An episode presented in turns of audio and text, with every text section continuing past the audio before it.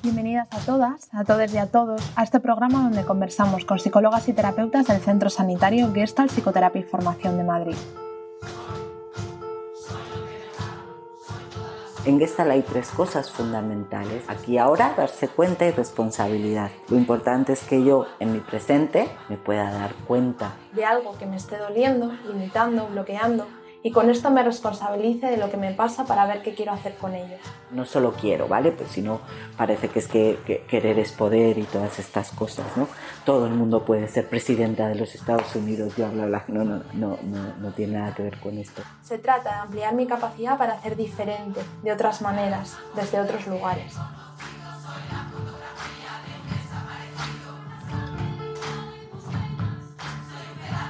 Soy Ana Luna Granados, psicóloga sanitaria y terapeuta gestal.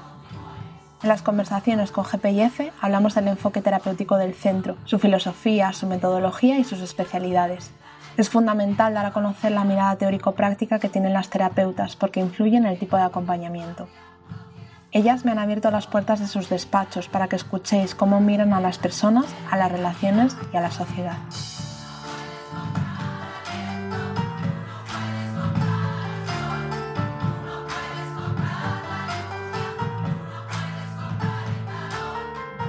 Hoy conversamos con Azucena González Sanemeterio, psicoterapeuta gestal, experta en perspectiva de género, sobre la revista Voces Invisibles, Feminismos y Género en Terapia Gestal. La dirección del número ha estado a su cargo. En ella, muchas terapeutas, especialistas y compañeras nos comparten su mirada feminista en terapia. Es un regalo por la dedicación y el esfuerzo que han hecho para desmenuzar la teoría y la práctica, los para qué y los cómo.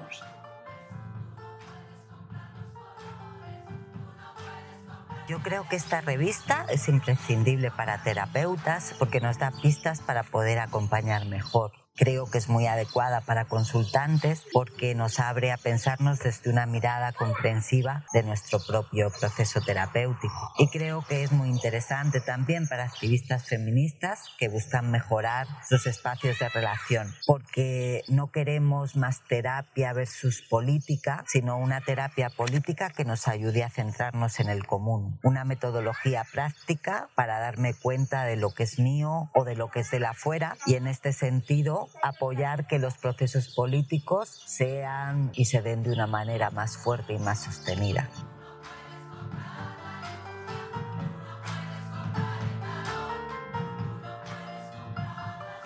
Esta revista tenemos una mirada teñida de feminismo, un feminismo que implica libertad, posibilidades, amplitud, Queremos que este mirar esté presente en la psicoterapia y especialmente en la psicoterapia gestal, a la que también la mayor parte de las personas que escribimos en la revista pertenecemos y amamos. Para nosotras es fundamental esta mirada violeta y es importante comunicarla cuando no la vemos, cuando no está presente en nuestros entornos. Somos conscientes de no tener la verdad, aprendemos a mirar la realidad incorporando lo que otras personas nos han dicho que falta.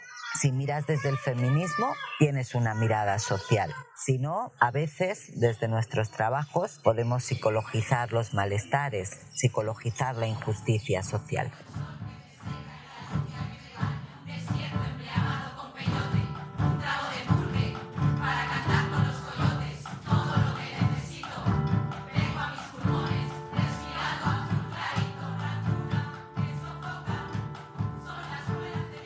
Vamos a pasar a entrevistar a Azu para que nos cuente más a fondo cómo esta revista puede servir a feministas, a consultantes pacientes y a psicoterapeutas.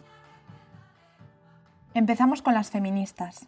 Yo creo que así como de entrada para mirarnos más amorosamente. Es muy difícil sacarse los ejes de opresión de dentro, nos atraviesan a todas las personas y a veces desde posiciones políticas construimos ideales del yo muy inalcanzables, ¿no? Con esa mirada de vez en cuando nos evaluamos y quedamos a la altura del betún. Entonces, acompañarnos más cálidamente en los procesos de transformación. La vida está en ese camino, nunca terminamos y esto está bien. También creo que a las militantes feministas nos puede servir para acercar un poco los mundos de la militancia y la psicoterapia. A veces, como hemos dicho, con este peligro de psicologizar los malestares, estamos un poco divididas, ¿no? Y creo que hay muchas psicoterapeutas o psicólogas feministas muy militantes que quieren hacer posible una vía común. Vamos a trabajar en ello. Esto no quiere decir que sea fácil ni que se dé de hecho, pero bueno, sí que creemos que puede ser así.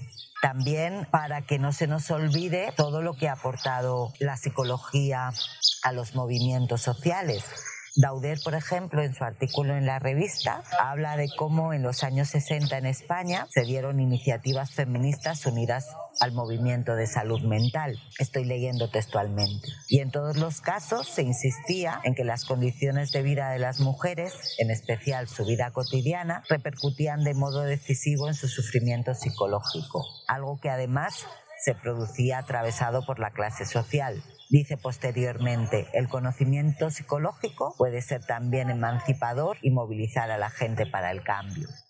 Por último, también se me ocurre, para seguir atendiendo a todo el trabajo de la interseccionalidad dentro del feminismo, hay algunos artículos que hablan de esto lo hablan también desde un conocimiento situado que, bueno, puede servir para entendernos mejor, entender mejor esas posiciones. Estoy pensando, por ejemplo, en el artículo de Lara Rodríguez,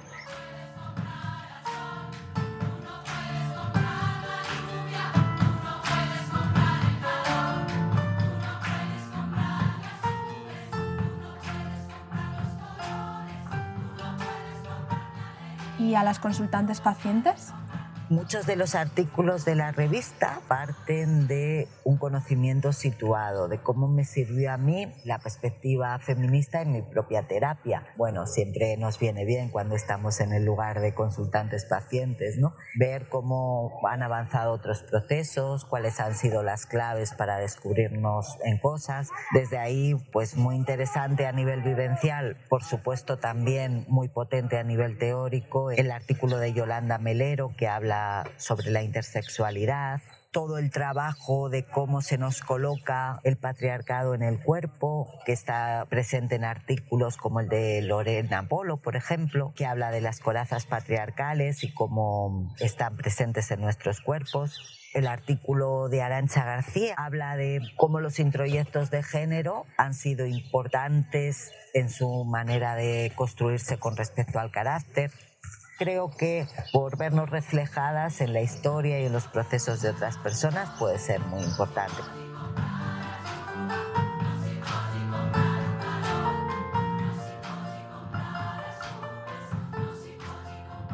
¿Y para qué les serviría a las psicólogas y a las psicoterapeutas? Bueno, sobre todo va dirigido a este colectivo, con lo cual para un montón de cosas. Una así que se me ocurre de entrada es para darnos cuenta de todo lo importante que es tener en cuenta la perspectiva feminista en terapia. Yo creo que hay gente que puede estar intuitivamente haciendo cosas más feministas de lo que supone, ¿no? Que puede que no haya reflexionado acerca de esto y que de alguna manera esté atinando y, y haciéndolo de manera adecuada habrá otras cosas que a lo mejor no, u otras personas que estén reproduciendo ideología dominante cuando no quieren.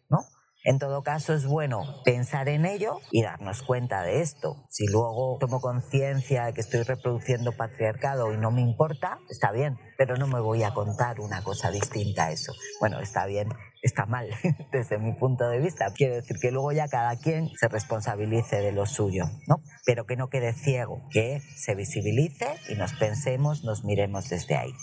También igual desde el otro lado, para ver las que tenemos mirada feminista, cómo a veces a través de nuestras prácticas psicológicas podemos sin querer devolver a la gente problemas sociales como problemas personales, despolitizar sin darnos cuenta. Entonces también tomar mucha conciencia de esto para que no nos pase inadvertido.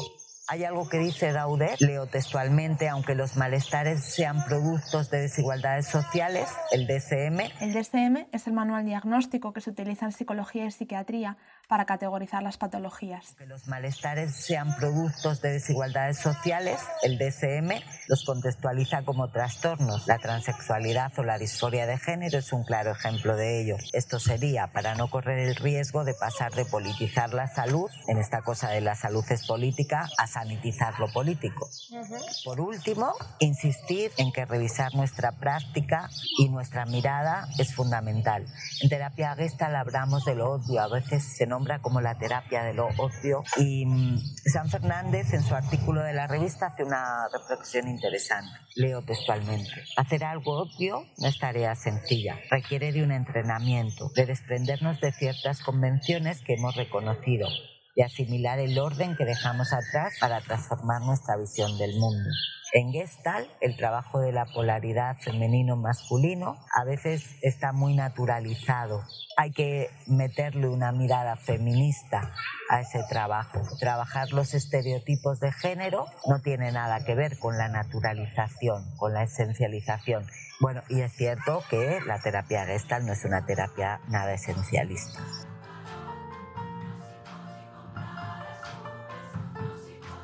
También en la revista hay artículos que hablan de problemáticas concretas y de ideas claves en la psicoterapia feminista.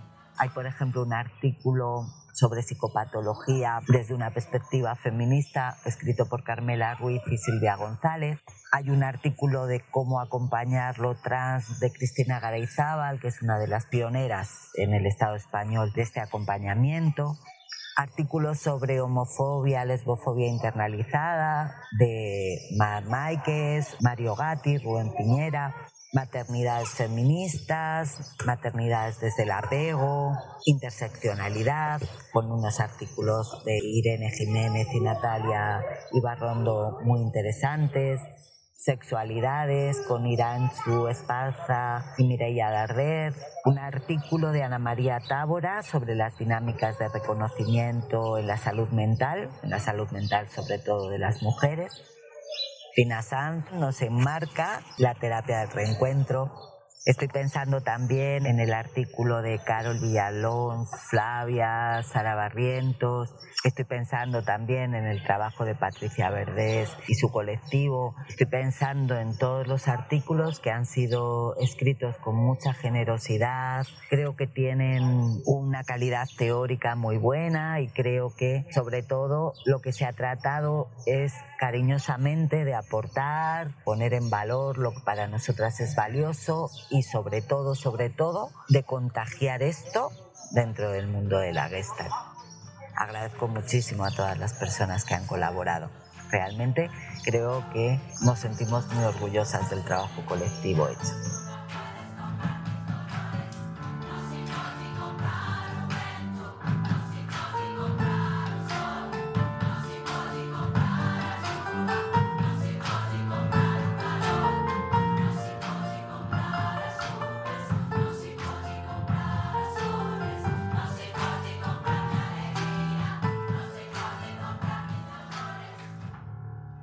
En estos programas hablamos sobre la Gestalt, su metodología y las especialidades del Centro Gestalt Psicoterapia y Formación. Hemos estado conversando con Azucena González Sanemeterio, psicoterapeuta gestáltica, didacta y supervisora por la Asociación Española de Terapia Gestalt, la AETG, sobre la tarea de hacer visible las múltiples voces que están hablando hoy en día sobre terapia y feminismo. Para quien tenga más interés en profundizar, os recomendamos la lectura de la revista, la cual podéis encontrar en la Secretaría de la ETG, así como en la librería de Gestal, la distribuidora principal. Además, podéis consultar el blog de Voces Invisibles. Espera, espera, espera, que esto no lo hemos contado. Dile a Rubén, ¿podéis introducir un poco qué es esto del blog? Hola Ana Luna, claro, pues mira, me llamo Dilia Puerta y junto con Rubén Piñera, hola, fuimos así como el soporte técnico y de apoyo a, a lo que fue el blog. Todos los años la revista pues tiene tiene un blog que la acompaña y en el que se meten todos los artículos o todas las aportaciones a la revista que no caben, ¿no? Al principio del todo lo que hicimos fue compartir textos y, y expresiones en lo creativo, en lo artístico para facilitar como un acercamiento al tema, con la idea de mm, entender que los feminismos han generado una forma de vivir más igualitaria para todas las personas, tal y como decía Bell Hooks en Feminismos para todo el mundo, o Silvia Gil en Sentidos comunes de la dispersión, también recogimos autoras y corrientes que están fuera de las corrientes occidentales, que fue muy interesante. Nombramos a mujeres que escribían desde la India, desde Egipto, desde el Caribe eh, y América Latina, las declaraciones feministas negras de la colectiva Río Cambajé, que son interesantísimas. Por supuesto, Angela Davis, que tuvimos la suerte de poder subir una conferencia que dio en Madrid poquito antes de que empezara el blog y un montón de expresiones artísticas. Monólogos, poemas, música, ilustraciones, ¿no? Aparte de recomendar lecturas de libros así un poco imprescindibles como feministas, también como gestaltistas. Em, a medida que pasaron los meses empezamos también a incluir escritos que tenían que ver con lo vivencial, con lo teórico y con lo práctico de la psicoterapia abordando distintos temas. Es imposible citar a todas las personas que colaboraron. Se trabajaron en montones de temáticas concretas. Se habló de violencias, de sexualidades, del encuentro con la energía erótica, se habló de la maternidad desde diferentes lugares, de locura, se habló de movimientos sociales, la psicología y la construcción de los sexos, como críticas y resignificaciones de estereotipos de género, la romantización del amor, la relación entre la romantización del amor y la subordinación social de las mujeres. Se habló sobre la historia de la psicología y, la historia de las mujeres pioneras en psicología que han sido son silenciadas. Se han propuesto eh, guías para prácticas con personas intersexuales, se han propuesto guías para el trabajo con las masculinidades, para trabajo con los agresores de género incluso. Eh, se habla sobre infancia y adolescencia con identidades sexuales disidentes, de los condicionantes de género en salud mental.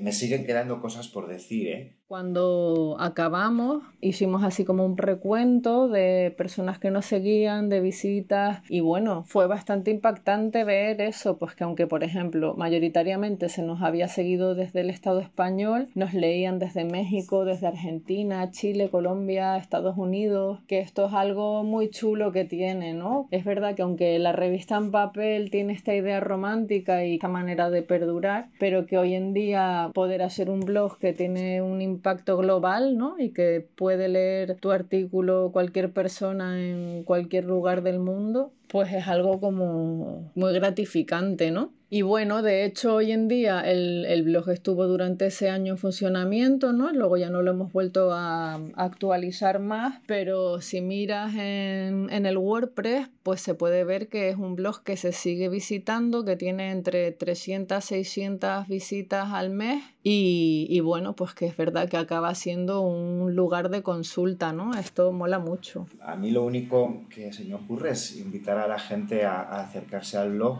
y a pasearse un poco por él porque es, es, un lugar muy, muy, muy, muy rico donde van a poder encontrar un montón de cosas muy interesantes.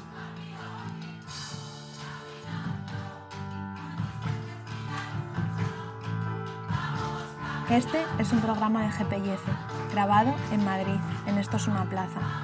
La idea, producción, entrevistas y edición están en Luna Granados. La música es del coro Malvaluca.